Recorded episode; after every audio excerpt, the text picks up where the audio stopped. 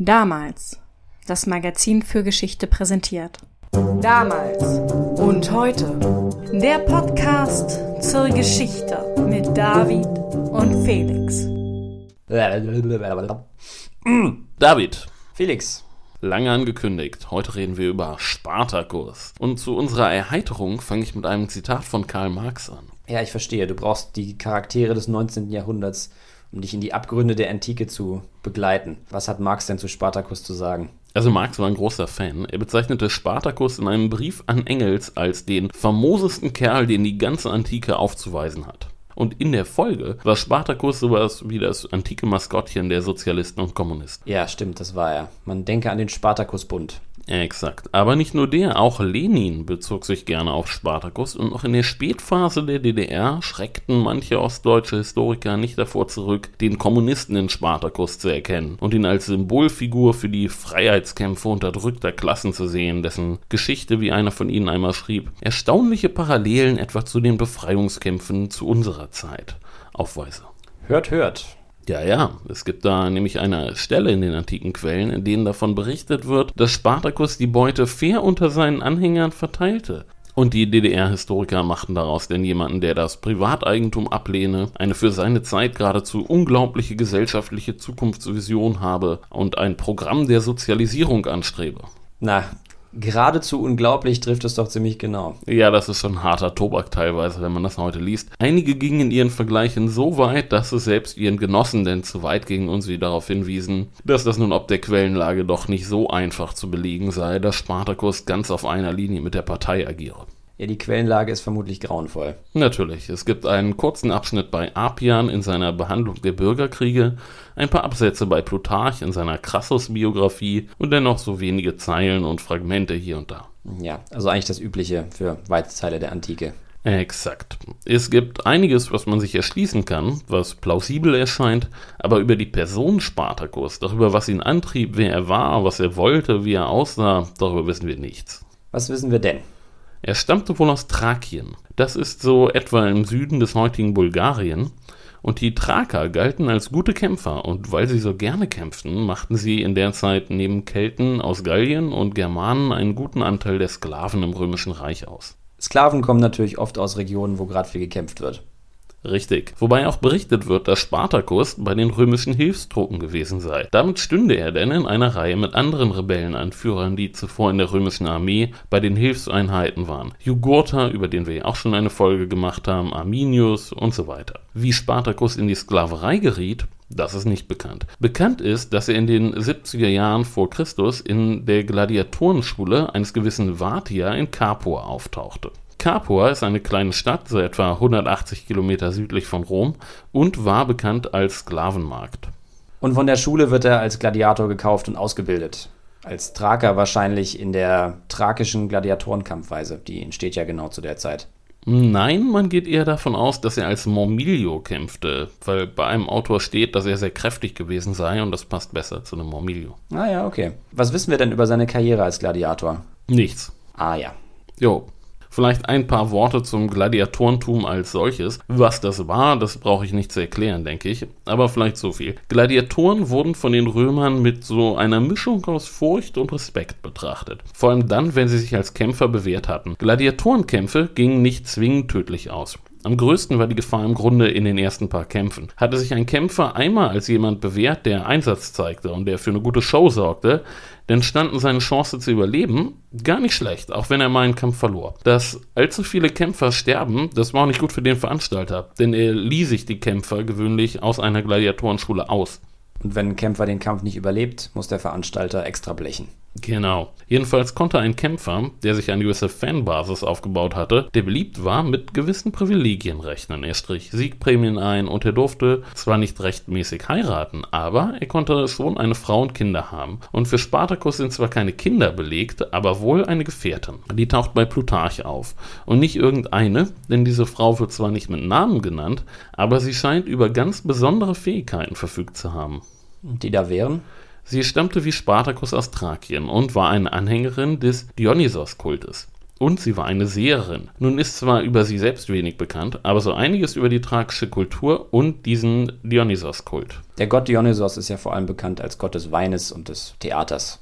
Das stimmt, aber er war flexibel einsetzbar. Er stand auch für Macht, Reichtum, Patriotismus, Freiheit und Wiedergeburt. In Thrakien war der Dionysos-Kult sehr verbreitet, aber in Rom hatte er einen schlechten Ruf. Er stand für Süditalien, für Rebellion. Seine Verehrer trafen sich in kleinen Gruppen, es wurde getrunken, gesungen, getanzt und diese kleinen Gruppen wurden in Rom im 2. Jahrhundert vor Christus als Verschwörerzentren ausgemacht. Nach dem Jahr 186 vor Christus durften nur Frauen, Ausländer und Sklaven den Gott verehren. Er wurde zum Gott der Machtlosen. Und in der Folge bezogen sich dann auch mehrere Sklavenaufstände auf ihn. Und damit kommen wir zur Prophezeiung. Die Geschichte geht so, dass eines Nachts eine Schlange über das Gesicht von Spartacus kroch. Und die Schlange spielt eine wichtige Rolle in der tragischen Kunst. Sie wird in Darstellungen häufig Heldenfiguren beigegeben. Und Spartacus Frau erkannte in dem Vorfall nun ein göttliches Zeichen. Und damit bekam die Idee, sich zu erheben, eine neue Dimension. Der Aufstand wurde gleichermaßen zur heiligen Pflicht. Und all das trägt sich zu, während Spartacus in der Gladiatorenschule von Capua lebt. Genau, also.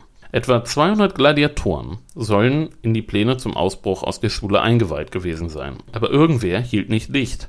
Und so konnten denn nur etwa 70 bis 80 Gladiatoren, Plutarch, der weiß, dass genaue Zahlen seriös wirken, nennt genau 78, entkommen, und zwar mit Hilfe von Messern, die sie aus der Küche entwendet hatten. Noch in der Stadt sollen sie dann einen Waffentransport überfallen haben. Und mit diesen Waffen erwehrten sie sich dann erfolgreich einem ersten Versuch, sie wieder einzufangen. Der wurde nicht von professionellen Soldaten unternommen, sondern von einem schnell zusammengestellten Haufen, der sie verfolgte. Einfach irgendwelche Männer. Okay, und nun ziehen sie sich auf den Vesuv zurück wie du ja schon in deinem Video erklärt hast. Kleiner Hinweis auf die Videos, die du auf Instagram hochgeladen hast. Exakt. Und nun mussten sich beide Seiten erstmal sammeln. Die Gegend um den Vesuv war sehr fruchtbar und es fiel den Ausbrechern relativ leicht, sich durch Überfälle auf Landgüter zu versorgen. Und da die Landgüter meist von Sklaven bewirtschaftet wurden, fanden sie auch einen regen Zulauf, sodass die Gruppe wuchs. Es gab aber auch ein Problem, und das lag im Bereich der Kommandostruktur. Die Gruppe, die sich da fand, bestand wohl hauptsächlich aus Thrakiern und aus Germanen und Kelten aus Gallien, wobei zwischen Germanen und Kelten nicht so genau unterschieden werden kann. Das kann dann erst Caesar richtig gut. Der weiß wohl, welche Stämme herrschen und was es mit ihnen auf sich hat, beziehungsweise er denkt es sich aus. Jedenfalls waren diese Kelten sehr sensibel für Hierarchien. Und sie ordneten sich Spartacus nicht unter, sondern wählten zwei eigene Anführer, Crixus und Önomaus. Önomaus könnt ihr gleich wieder vergessen, weil der in der Anfangsphase der Rebellion irgendwann aus den Quellen verschwindet. Aber Crixus, den könnt ihr euch merken. Ist gemerkt. Die Gruppe spaltet sich also. Genau. Also sie spaltet sich intern. Sie bleibt zunächst zusammen, aber im Grunde gibt es nun zwei Lager in der Rebellenarmee. Aber auch die Römer hatten ihre Probleme. Nachdem es dieser erste Haufen aus Capua nicht gerissen hatte, mussten nun echte Legionäre ran. Nur standen die nicht in dem gewünschten Umfang zur Verfügung, denn Rom führte gerade mehrere große Kriege seit 15 Jahren bereits gegen Mithridates in Kleinasien. Außerdem war Pompeius in Spanien gegen den meuternden General Sertorius im Einsatz. Und im Mittelmeer galt es, den kilikischen Piraten das Handwerk zu legen. Verweis auf unsere Folge 3. Es fehlt also an kampferprobten Truppen. Genau. Es mussten neue Legionen aufgestellt werden, die keine Erfahrung hatten. Es fehlte aber nicht nur an Fußsoldaten, sondern vor allem auch an fähigen Offizieren und Kommandeuren. Auch die musste man sich eher aus der dritten Reihe holen. Und der erste war ein gewisser Gaius Claudius Glaber, ein Prätor, also ein Inhaber eines der höheren, aber nicht des höchsten Amtes im Staat, das waren die Konsuln. Und der erkannte immerhin, dass er nicht gerade die Elite des römischen Heeres anführte und setzte daher auf eine vorsichtige, konservative Taktik. Er blockierte den Zugang zum Berg so gut er konnte. Den Berg aufwärts angreifen, das traute er seinen Legionären nicht zu. Womöglich zu Recht. Und Spartacus sitzt jetzt oben auf dem Berg fest. Ja, aber er hatte einen Plan. Auch heute noch sind die Hänge des Vesuv berühmt für die exzellenten Weine, die in der Vulkanasche wachsen und reifen. Und auch damals wuchs dort wilder Wein. Und Spartacus Leute flochten Weinranken zu Leitern und wagten an einer steilen und deshalb unbewachten Stelle den Abstieg. Und dann überfielen sie mitten in der Nacht das römische Lager. Okay, genial. Und der Angriff hat Erfolg? Allerdings, sie erbeuteten einige Ausrüstung und Versorgungsgüter und damit stand im Grunde die Taktik für die Zukunft fest. Spartacus dürfte sich sehr gut im Klaren darüber gewesen sein, dass es Selbstmord gewesen wäre, selbst gegen eher unerfahrene Legionäre zu ihren Bedingungen in einer offenen Feldschlacht zu kämpfen. Er musste Methoden der asymmetrischen Kriegsführung anwenden. Hinterhalte, Nachtangriffe, Sowas. Na klar, für eine klassische Kriegsführung fehlt es wahrscheinlich an allem. Ausrüstung, Versorgung, vor allem auch an der Ausbildung. Genau. Es spricht aber vieles dafür, dass Spartacus ein gewisses Talent besaß, sowohl für militärische Taktiken als auch als Anführer. Er verstand es, den Laden zusammenzuhalten und aus einer Gruppe entflohener Sklaven eine Armee zu formen, die gut zusammenarbeitete. Trotzdem musste er nun auch einen langfristigen Plan entwickeln, denn auf Dauer gegen Rom zu bestehen, das war schwer. Die Römer konnten sich schon ein paar Niederlagen leisten, denn sie hatten die Ressourcen, um immer wieder neue Legionen ins Feld führen zu können. Stimmt, er ist ja nicht der Erste, der den Römern eine Niederlage beibringt. Es gibt sogar relativ viele Beispiele für Kampagnen, in denen Rom eine Schlacht nach der anderen verlor, aber Rom gewann denn meistens die letzte Schlacht. Oder Rom hielt länger durch. Besonders bekannt für diesen Mechanismus sind ja die Pyrrhuskriege und die sprichwörtlichen Pyrrhus-Siege aus dem dritten Jahrhundert vor Christus. Die Logistik Roms kann so einige Niederlagen auffangen, besonders wenn die Gegner keine vergleichbar gewaltigen Ressourcen zur Verfügung haben. Was ist denn dann nun Spartacus Plan? Noch entwickelte sich der nicht so richtig. Erstmal zogen die Rebellen nach Süden, verfolgt von den neuen Legionen, die nun ein weiterer Prätor anführte. Publius Varinius. Dem wurde bald ein weiterer Prätor zur Seite gestellt, Lucius Cossinius. Aber die beiden ließen es etwas zu gemütlich angehen. Cossinius soll sich gerade im Bad befunden haben, als Spartacus Männer ihn überfielen. Es folgten weitere Siege von Spartacus, auch über die Hauptstreitkraft von Varinius. Aber über diese Phase ist noch weniger bekannt als über den Rest der Geschichte. Wann und wo da gekämpft wurde, das weiß eigentlich keiner. Varinius sammelte jedenfalls seine verbliebenen Truppen und verfolgte Spartacus auf dem Weg nach Süden. Und Spartacus musste sehen, dass er Land gewinnt, denn mit dem Gegner in der Nähe wurde es schwierig, seine Armee zu versorgen. Ihm gelang es dann, sich ein Stück abzusetzen, aber dann kam es in seinem Lager zum Streit über das weitere Vorgehen. Spartacus ging nicht davon aus, sich auf alle Zeit in Italien halten zu können und war dafür nach Norden zu ziehen. Aber Crixus war dagegen und er hatte ein recht gutes Argument, der kommende Winter. Der Kompromiss war, dass man im Süden überwinterte, wo man sich leichter versorgen konnte. Ich wollte die ganze Zeit schon fragen. Sinnvoll wäre es natürlich gewesen, sich so schnell wie möglich aus Italien zu verziehen. Da läuft man ja über glühende Kohlen, aber der Winter ist natürlich ein Argument. Und welchen Weg nimmt die Truppe jetzt? Die Rebellen zogen vermutlich durch die Picentiner Berge in Richtung Ionisches Meer, durch Lucanien bis an den Golf von Tarent. Also in Richtung der alten griechischen Gründung. Tarent war übrigens die einzige Gründung Spartas. Wer gerade keine Landkarte vor sich hat. Sie befinden sich jetzt also zwischen der Spitze und dem Absatz des Stiefels in diesem Meergolf. Die Quellenlage ist nicht wirklich gut. Auf dem Weg wurde wohl abermals Varinius besiegt, wo es wieder nicht bekannt, einigermaßen sicher ist, dass mit Turi erstmals eine Stadt erobert wurde. Sonst mied Spartacus die Städte eher. Sein Heer rekrutierte sich auch nicht aus den relativ privilegierten, urbanisierten Sklaven, sondern aus Landarbeitern und Hirten, die auf den Landgütern in Süditalien arbeiten. Hirten schätzte er offenbar besonders, vermutlich wegen ihrer Ausdauer und ihrer Ortskenntnisse. Die sind also fitter als die Sklaven aus den Städten. Okay, jetzt hat man sich also eingerichtet und überwintert. Genau. Und so sicher wie das Amen in der Kirche würden im Frühjahr denn neue Legionen auftauchen. Und diesmal meint es der Senat ernst. Nicht mehr Prätoren, sondern die neuen Konsuln würden das Heer anführen. Was war denn nun Spartacus Plan fürs neue Jahr? Jetzt gibt es doch sicher keine Argumente mehr, weiter im Süden zu bleiben. Also so schnell über die Alpen, wie es irgend geht, oder? Sein Plan war das, ja. Aber es war nicht Krixus Plan. Die Gruppe spaltete sich nun wirklich in zwei. Spartacus zog nach Norden, Crixus nach Apulien und dementsprechend teilten auch die beiden Konsuln ihr Heer. Gnaeus Cornelius Lentulus Clodianus sollte Spartacus stellen und Lucius Gellius Crixus übernehmen. Und Gellius errang tatsächlich den ersten Sieg der Römer beim Berg Garganus. Er überraschte Crixus mit zwei Legionen. Crixus fiel mit dem größten Teil seiner Kämpfer im Kampf. Hätte mich ja jetzt schon interessiert, was um alles in der Welt Crixus dazu bewegt haben könnte, weiter in Italien bleiben zu wollen wollte er irgendwann Rom erobern. Also seine Pläne sterben mit ihm. Und was machen Spartacus und seine Truppe inzwischen? Spartacus war da schon irgendwo in den Apenninen, aber er hatte nun ein Problem. Er hatte Lentulus vor sich und Gellius im Rücken.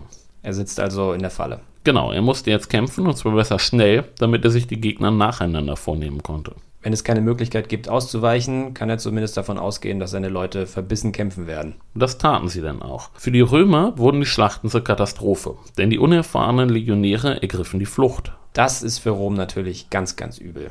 Also wenn das eigene Heer auseinanderbricht, ist das natürlich nie gut, aber darüber hinaus hat die militärische Doktrin der Römer für Flucht eigentlich keinen Platz.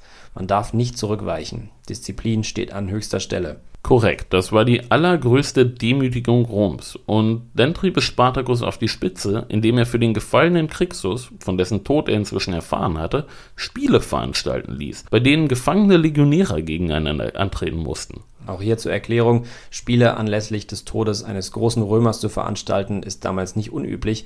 Spartacus wendet jetzt also eine römische Sitte gegen die Römer. Cicero war noch 15 Jahre später empört darüber. Im Lager von Spartacus war die Moral hingegen auf einem Allzeithoch. Sie zogen nun weiter nach Norden und kamen nun in die erste Provinz, Gallia Cisalpina, also Oberitalien. Dort wartete schon der Statthalter mit zwei Legionen auf sie, aber auch er wurde besiegt. Sie waren nun an den Alpen angekommen. Aber sie zogen nicht über die Alpen, sie blieben in Italien. Das ist doch schon verrückt, oder? Warum machen sie so kurz vor dem Ziel kehrt? Der Weg war ja frei. Tja, das ist die große Frage, an der seit 2000 Jahren alle knobeln, wenn man so will.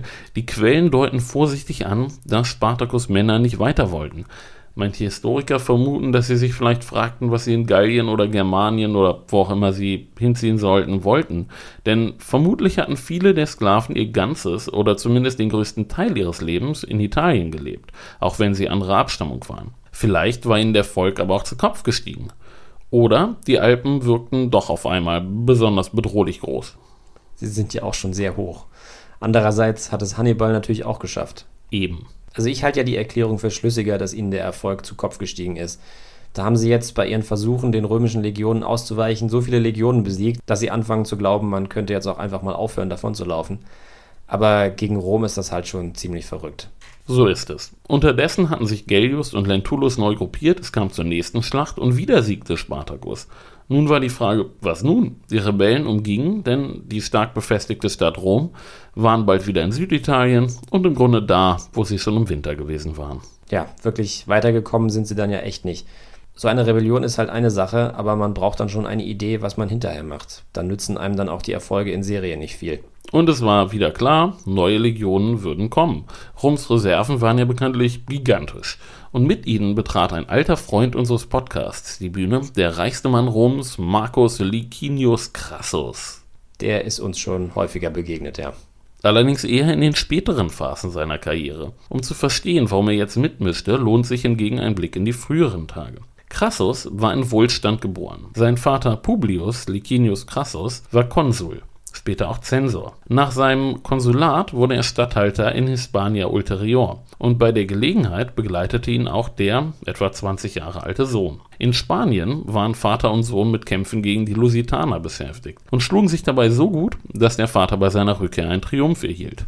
Im Bürgerkrieg kämpfte der Alte denn gegen Marius und beging dann aber Suizid, nachdem einer seiner Söhne getötet worden war. Der junge Crassus floh nach Spanien und schloss sich der Partei Sullas an, wobei er schon reich genug war, um seine eigene Privatarmee aufzustellen. Er tat sich dann sehr hervor in der berühmten Schlacht am Collinischen Tor und profitierte in der Folge denn enorm von Sullas Verfolgung seiner Gegner mit den berühmt-berüchtigten Proskriptionslisten. Er riss sich zahllose Immobilien der politischen Gegner Sullas unter den Nagel und in dieser Zeit wurde aus dem reichen Crassus der superreiche Crassus. Und er baute sein Immobilienvermögen noch weiter aus mit seiner berühmten Privatfeuerwehr.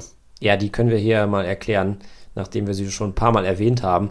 Das ist eine Feuerwehr gewesen, die zu dem gerade brennenden Haus kommt und anbietet, es zu löschen, aber nur unter der Bedingung, dass der Hauseigentümer es günstig an Crassus verkauft.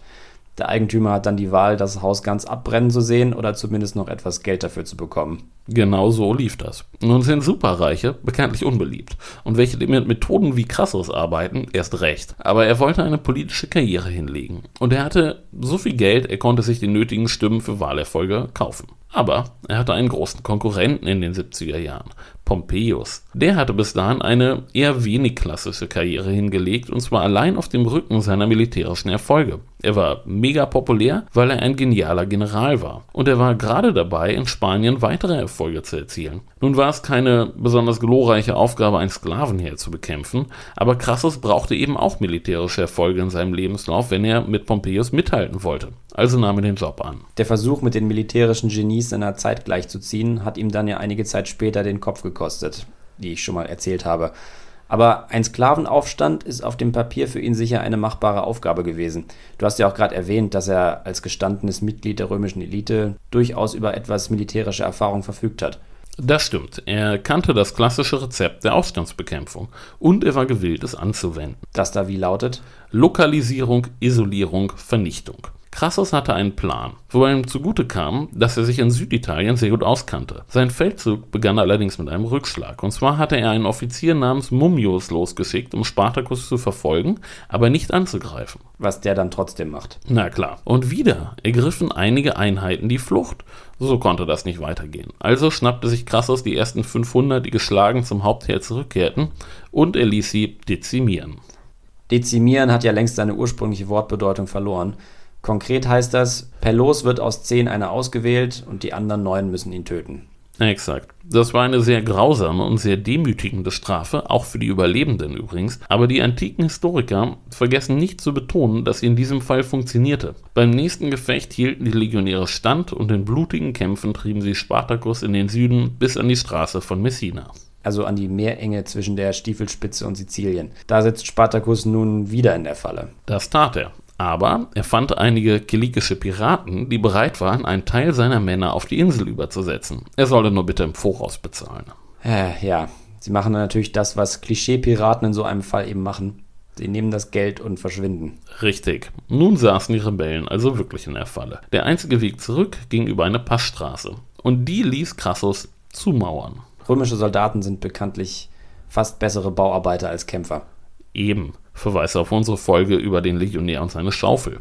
Es gibt noch eine Variante der Geschichte, nach der Spartacus auch noch mit Flößen versucht habe, die Meerenge zu passieren, aber es dann aufgegeben habe, nachdem die ersten paar abgesoffen sind. Er muss also die Mauer überwinden. Ja, und zunächst gelingt ihm das nicht. Aber nach vielen gescheiterten Versuchen, bei denen viele der Rebellen starben, gelang etwa einem Drittel von ihnen in einer stürmischen dunklen Nacht der Durchbruch. Und die anderen zwei Drittel sterben bei dem Versuch? Nö, die bleiben zurück. Okay, und was geschieht dann mit denen? Keine Ahnung, die werden in den Quellen nie mehr erwähnt. Das lässt natürlich Böses ahnen. Aber Plutarch kann ja auch nicht alles wissen. Nun war die Situation also wieder die, dass Spartacus zu entkommen suchte und Crassus ihn verfolgte. Aber das ganze Sizilien-Projekt hatte auf die Stimmung gedrückt. Wieder spaltete sich ein Teil der Rebellen ab. Aber auch Crassus hatte Ärger. Und zwar berief der Senat Pompeius aus Spanien zurück, um sich dem Problem anzunehmen. Das muss Crassus jetzt natürlich vermeiden, dass Pompeius da herangestürmt kommt und die Lorbeeren einheimst. Crassus drückte jetzt aufs Tempo. Und nun kam es zu einer denkwürdigen Geschichte. Wir befinden uns irgendwo in Süditalien, in Lucanien, bei der zweiten Rebellenarmee. Also der, die sich von Spartacus getrennt hatte nach dem Sizilien-Desaster. Zwei keltische Frauen verlassen das Lager, um etwas abseits ein Ritual zu vollziehen. Und stolpern hinter dem nächsten Berg über 6000 Legionäre von Crassus Armee. Eilig laufen sie ins Lager zurück, aber es ist zu spät. Die Römer sind schon da. Doch in allerletzter Sekunde taucht Spartacus mit seiner Armee auf und verhindert die völlige Vernichtung. Und nun passiert das wirklich Verrückte. Die beiden Rebellengruppen trennen sich erneut. Es kommt wieder zur Schlacht und diesmal wird die zweite Gruppe nicht von Spartacus gerettet, sondern von Crassus Legionen vernichtet. Das ist in der Tat verrückt. Da muss es ja wirklich sehr unterschiedliche Vorstellungen über das weitere Vorgehen gegeben haben, wenn selbst diese Rettung in letzter Sekunde und der gemeinsame Sieg über die Römer nicht dafür gesorgt haben, dass man sich wieder zusammenschließt. Davon muss man wohl ausgehen. Und nun widmet sich Crassus wieder Spartacus und seiner Gruppe. Was nun folgte, liegt in zwei Varianten vor. Nach Apian wollte Spartacus nach Brindisi in Apulien, um per Schiff zu entkommen. Aber dort landete just in diesem Moment der Statthalter von Makedonien, Marcus Lucullus, der mit seinen Truppen aus Thrakien zurückkehrte. In der Folge musste Spartacus also wieder umkehren. Nach Plutarch hingegen stellte sich Spartacus nun ohne weitere Umschweife Crassus Armee. Das Weglaufen hat also mal wieder ein Ende. Wären sie mal über die Alpen gegangen. Crassus hatte jedenfalls gute Vorarbeit geleistet. Die Zahl der Rebellen hatte sich nach dem Sizilien-Desaster und der Vernichtung der zweiten Gruppe schon beträchtlich verkleinert. Im April des Jahres 71 v. Chr.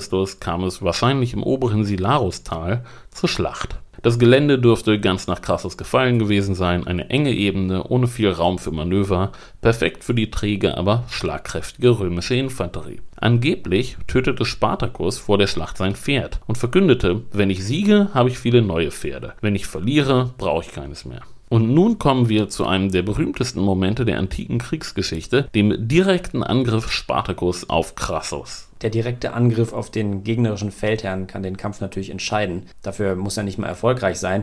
Ich denke da an die Schlacht von Gaugamela, bei der Alexander den Perserkönig Darius III. in die Flucht schlägt. Aber mutig muss man dafür natürlich sein. Der direkte Angriff auf das Zentrum macht einen ja selbst sehr angreifbar. Mutig war das auf jeden Fall. Den gegnerischen Feldherrn im Zweikampf zu besiegen, das war nach dem römischen Verständnis die größte Tat, die ein Kommandeur vollbringen konnte. Dafür erhielt er als Auszeichnung die Rüstung des getöteten Gegners. Und in der ganzen gewaltigen römischen Kriegsgeschichte gelang dies nur drei Personen, darunter Romulus höchst selbst, der Akron von den Kininensern besiegt haben soll. Wer sind die beiden anderen? Das sind zwei heute eher unbekannte Figuren. Aulus Cornelius Cossus besiegte im 5. Jahrhundert vor Christus den Etrusker Lars Tolumnius und Marcus Claudius Marcellus besiegte in den gallisch-römischen Kriegen 220 vor Christus den Insubra Viridomarus. Ah ja. Also ein wirklich höchst kühnes Unterfangen. Das war's. Und die römischen Chronisten waren dementsprechend beeindruckt von Spartacus Attacke. Wie weit kommt er denn? Nicht besonders. Natürlich war er mit Sicherheit nicht allein unterwegs, sondern umgeben von einer Leibwache. Na klar, das ist ja keine Schlacht wie zu den Zeiten der dunklen Jahrhunderte, wo sich jeder Krieger einen Kontrahenten sucht, sondern ein sich Verschieben von Schlachtformationen. Wir haben ja schon einmal erwähnt, dass ein Anführer sich für gewöhnlich nur in höchster Not selbst in die Schlacht wirft und auch dann nie ohne seine Bodyguards. Spartacus dürfte seine auf Charisma basierende Führungsrolle damit untermauert haben, dass er auch selbst gekämpft hat, aber natürlich nicht allein auf weiter Flur. Genau. Es gibt nun jedenfalls wieder zwei Varianten. Nach Plutarch tötete Spartacus auf seinem Weg immerhin zwei Centurios und das hieß schon was, denn Centurios führten von vorne und galten als gute Kämpfer, dann aber verließen ihn seine Männer und er wurde niedergemacht. Und was ist die andere Variante? Nach Apian wurde erst seine Leibwache niedergemacht, er erhielt dann einen Treffer ins Knie, kämpfte auf einem Bein weiter und wurde dann getötet. Also ist der Unterschied der, dass sich seine Leibwache anders verhält. Ja, das war der Unterschied. Einmal verließen sie ihn, einmal nicht. Da finde ich die zweite Variante ja besser. Bekommt der Crassus denn noch zu sehen? Keine Ahnung, möglicherweise, aber wirklich in seine Nähe kam er nicht. Naja, und damit ist es dann auch um seine Armee geschehen. Allen Berichten zufolge kämpften die Rebellen tapfer, aber das war's dann für sie. Einigen gelang allerdings die Flucht. Crassus war noch eine Weile mit dem Aufspüren versprengter Rebellen beschäftigt und auch Pompeius durfte noch einen Haufen vernichten, der es bis in die Toskana schaffte. Letzte Reste der Spartacus-Anhänger trieben sogar noch zehn Jahre später ihr Unwesen in Süditalien. Da wurde denn Gaius Octavius, der Vater von Kaiser Augustus, losgeschickt, um ihr Treiben zu beenden, was ihm auch gelang. Einige der Aufständischen geraten aber auch in Gefangenschaft. Noch ganz vorbei ist die Geschichte ja nicht. Ja, und nun kommen wir zu den grausamen Nachwehen. Ich hatte ja erklärt, dass Crassus das Kommando vor allem übernommen hatte, um etwas für seinen guten Ruf zu tun. Und damit auch alle Welt von seinem Sieg erfuhr, ließ er auf eigene Kosten 6000 Sklaven an der viel genutzten Straße von Rom nach Capua kreuzigen. Und es war nicht billig, das ganze Holz und die Nägel und so weiter, das kostet schon Geld. So als PR-Maßnahme, ja. Seht, was ich kann. Genau. Hat es denn die gewünschte Wirkung? Jein. Der Herbst und Winter des Jahres sah eine ganze Reihe von römischen Feldherren erfolgreich aus dem Krieg heimkehren. Vier, um genau zu sein. Crassus, Pompeius und wer noch? Marcus Lucullus. Stimmt, das war der, der im Süden gelandet ist, ne? Genau, und der vierte war Quintus Metellus Pius, der auch in Spanien gekämpft hatte. Jedenfalls beantragten alle vier einen Triumph und drei erhielten ihn auch. Crassus hingegen erfüllte nicht die formalen Anforderungen. Er hatte ja nur einen Sklavenaufstand niedergeschlagen und deshalb erhielt er nur eine Ovatio, also eine kleinere Form der Militärparade. Immerhin wurde ihm ein Lorbeerkranz gewährt. Eigentlich war bei einer Ovatio nur ein Myrtenkranz vorgesehen. Also wirklich nicht ganz das erhoffte Resultat für Crassus. Genau. Aber er und Pompeius arrangierten sich dann und im nächsten Jahr wurden beide gemeinsam zu Konsuln gewählt, was den vorläufigen Höhepunkt der Karriere von Crassus markierte bis zum ersten Triumvirat. Genau, darüber haben wir ja auch schon mal gesprochen. Wenn ihr alle Folgen, die wir über Rom gemacht haben, nochmal nachhören wollt, wir arbeiten gerade daran, dass ihr den Podcast in Zukunft auch über YouTube hören könnt und da werden wir dann auch thematische Playlists einrichten. Vielleicht ist das zwischen Aufnahme und Ausstrahlung dieser Folge sogar schon umgesetzt. Mal sehen. Bei YouTube könnt ihr dann auch nochmal meine Videos aus Neapel und das nicht vom, aber doch über den Vesuv nochmal angucken. Den Umständen leider zum Opfer gefallen ist während meines Urlaubs ein Video aus Pompeji, denn dort gibt es eine geheimnisvolle Inschrift über Spartacus, die aber leider nicht zugänglich ist im Moment. Ja, du hast mir einige Bilder von Gittertüren geschickt. Dein Ziel, die Inschrift zu fotografieren, ist auf diese Weise vereitelt worden, aber erzähl doch trotzdem, was es mit der Inschrift auf sich hat, die man sich in Pompeji zumindest theoretisch ansehen kann. Ja, das ist knifflig. Also im sogenannten Haus des Priesters Amandus befindet sich ein Fresko und einer der abgebildeten Personen ist der Name Spartax beigegeben worden. Spartax ist Spartacus im oskischen Dialekt, der bis ca. 80 vor Christus in Pompeji gesprochen wurde. Abgebildet ist eine Kampfszene. Rechts ein Trompeter, links von ihm zwei Reiter und noch weiter links einige Fußsoldaten. Der rechte der beiden Reiter wird als Spartax bezeichnet und er scheint vor dem anderen Reiter zu fliehen, der ihn mit einem Speer ins Bein sticht. Es gibt zwei Überlegungen, was das Fresko darstellen könnte. Entweder ist es eine Schlachtszene oder es sind zwei Gladiatorenkämpfe, einmal zwischen Fußsoldaten und einmal zwischen Reitern. Dafür spricht die Bewaffnung und ein Altar, der ganz am Rand zu sehen ist, sowie der Trompeter, denn Religion und Trompeter gehören zu Spielen dazu. Die Szene sieht also eher nach einem Gladiatorenkampf aus als nach einer Schlacht. Dazu kommt dann ein anderer Punkt. Das Oskische wurde nach 80 vor Christus anscheinend nicht mehr in Pompeji benutzt. Jedenfalls sind keine anderen oskischen Inschriften bekannt, die danach datiert werden konnten. Und Spartacus Erhebung war ja aber eben später, nämlich 73 vor Christus. Also wäre das, wenn Spartacus letzte Schlacht zeigen würde, die späteste Inschrift in dieser Sprache in Pompeji. Andererseits ist das durchaus möglich, denn in Süditalien insgesamt gibt es schon spätere Belege für das Oskische. Und gerade in diesem speziellen Zusammenhang, bei einem Fresko von einem Feind Roms von Spartacus, wäre es schon möglich, dass damit Absicht jemand die Regionalsprache benutzt hat, um die latein sprechenden Römer ein wenig zu ärgern. Es ist einfach nicht ganz klar, was es mit diesem Fresko auf sich hat. Es besteht keine Einigkeit dazu in der Forschung. Vielleicht stellt es unseren Spartacus dar, entweder in einer Schlacht oder als Gladiator, vielleicht aber auch einfach einen anderen Gladiator, der auch Spartacus hieß. Er war nicht der einzige Mensch mit dem Namen. Asterix und Obelix haben wir heute gar nicht erwähnt. In Obelix auf Kreuzfahrt kommt nicht Spartacus vor, aber dafür eine Gruppe entflohener Sklaven, die von einem gewissen Spartakis angeführt wird und der große Ähnlichkeit mit Kirk Douglas hat, der wiederum Spartacus im gleichnamigen Kubrick-Film gespielt hat. Du hast ja vorhin beschrieben, dass Spartacus und seine Leute, als sie zwischenzeitlich mit allen feindlichen Armeen im Rücken am Fuß der Alpen gestanden haben, vielleicht gar nicht so genau wussten, wo sie überhaupt hin sollen. Bei Asterix landen Spartacus und seine Leute in Atlantis und werden da mit Zauberei zu Kindern gemacht, was sie ganz großartig finden. Das ist jedenfalls ein harmonischeres Ende ja, die 6000 Gekreuzigten, mit denen der Spartakusaufstand endet, sind schon eine sehr einprägsame Vorstellung. Mit dieser Vorstellung wollen wir die Folge aber nicht beenden. Stattdessen blicken wir noch einmal auf das aktuelle Damalsheft und hören noch mal kurz in das Gespräch rein, was wir bei der letzten Folge mit dem Chefredakteur von damals, Stefan Bergmann, geführt haben. Wir nehmen uns den Jahrtausenddichter William Shakespeare vor und betrachten ihn in seiner Zeit. Denn in Shakespeares Werk spiegelt sich intensiv seine Zeit wider. Das sogenannte elisabethanische Zeitalter, eine Ära der Geschichte Englands, die durch die lange Regierungszeit Elisabeths I.